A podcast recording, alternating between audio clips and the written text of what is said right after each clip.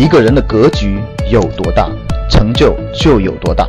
大家好，我是你们的班主任陈瑞，欢迎收听本期节目。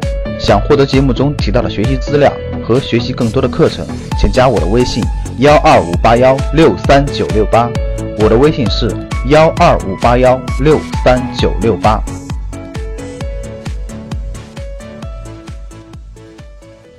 这两天，整个高温啊，可以说是炙烤大地，是吧？华北为例，气温都在三十八九度，可以说是闷热。这就让我想起来了，全国在进入老龄化社会了，大量的人呢都退休了，还有很多人呢也实现财务自由了，或者是五十岁、四十五岁以上、五十岁左右，也希望过稍微轻松点的生活了。可以去哪儿呢？不可能夏天，比如说在北京熬着这样的闷热，对吧？夏天去贵阳吧，没问题。贵阳真的凉快啊！前一阵儿我去了趟贵州，做了新年之旅的游学。贵阳是挺凉快，但是也有问题。北方冬天的时候挺冷，对吧？那去哪儿呢？海南。这海南冬天挺好的，但是海南的夏天太热，而且还有台风。这就让我想起来了哈，四季如春的城市昆明，气候真的非常好啊，四季如春。冬天有时候会稍微冷一点。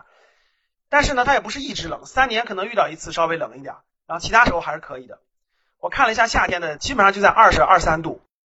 最关键的还有一点，七月上旬的时候，泰国政府批准了整个高铁建设计划的第一阶段，用的是中国技术，跟中国合作建设从曼谷向北的高铁的第一段。这个信息是非常非常重要的。大家知道，中国正在推“一带一路”，那整个“一带一路”。在东南亚地区，主要就是几条大的高铁动脉，一个是面向东南亚地区的，也叫做泛亚高铁。大家知道，泛亚高铁是从昆明出发，过老挝到泰国，经过曼谷，然后到马来西亚，然后到新加坡。还有一段呢是印尼的，印尼的高铁，还有菲律宾的高铁。这些高铁呢，中国都希望作为“一带一路”建设的一部分去拿下。最近这好消息呢，一个接一个，因为大家知道。在全球的这种高铁建设当中，主要是中国和日本之间的竞争。如果是日本拿到这么多国家的高铁的话，大家知道技术是不一样的，标准是不一样的，轨道是不一样的，这样连接起来就会非常困难。如果都用的是中国高铁的话，那真的是全部连在了一起，泛亚铁路的构想就能完全落实。那大家想想，泰国第一段高铁都用了中国技术和标准，后面可能用另外一个国家的吗？几乎是不可能的。再加上一点呢，整个东亚地区大家知道文化是比较接近的。比如说，我东南亚去过泰国，东北亚去过韩国。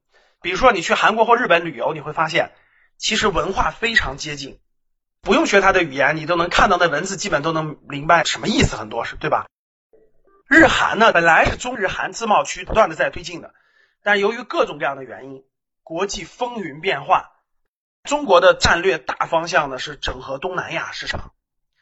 东南亚两亿多人口，都是东亚文化比较接近。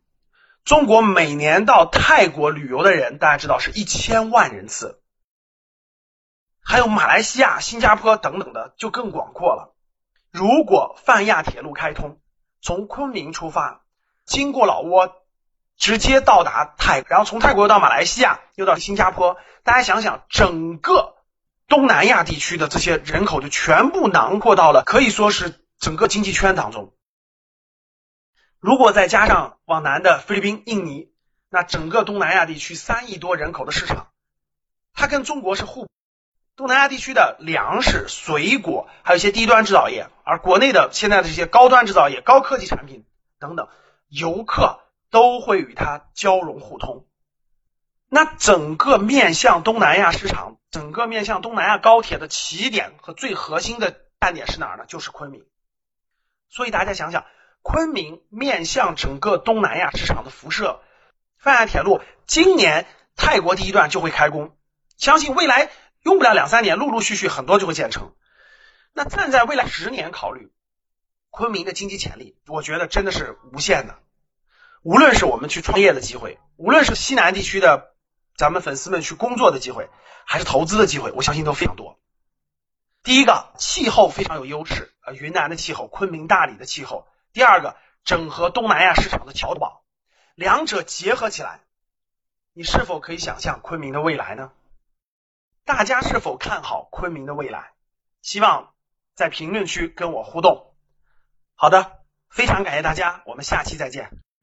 想获得更多投资理财、创业、财经等干货内容的朋友们，请加微信幺二五八幺六三九六八及我们的 QQ 交流群六九三八八三八五六九三八八三八五。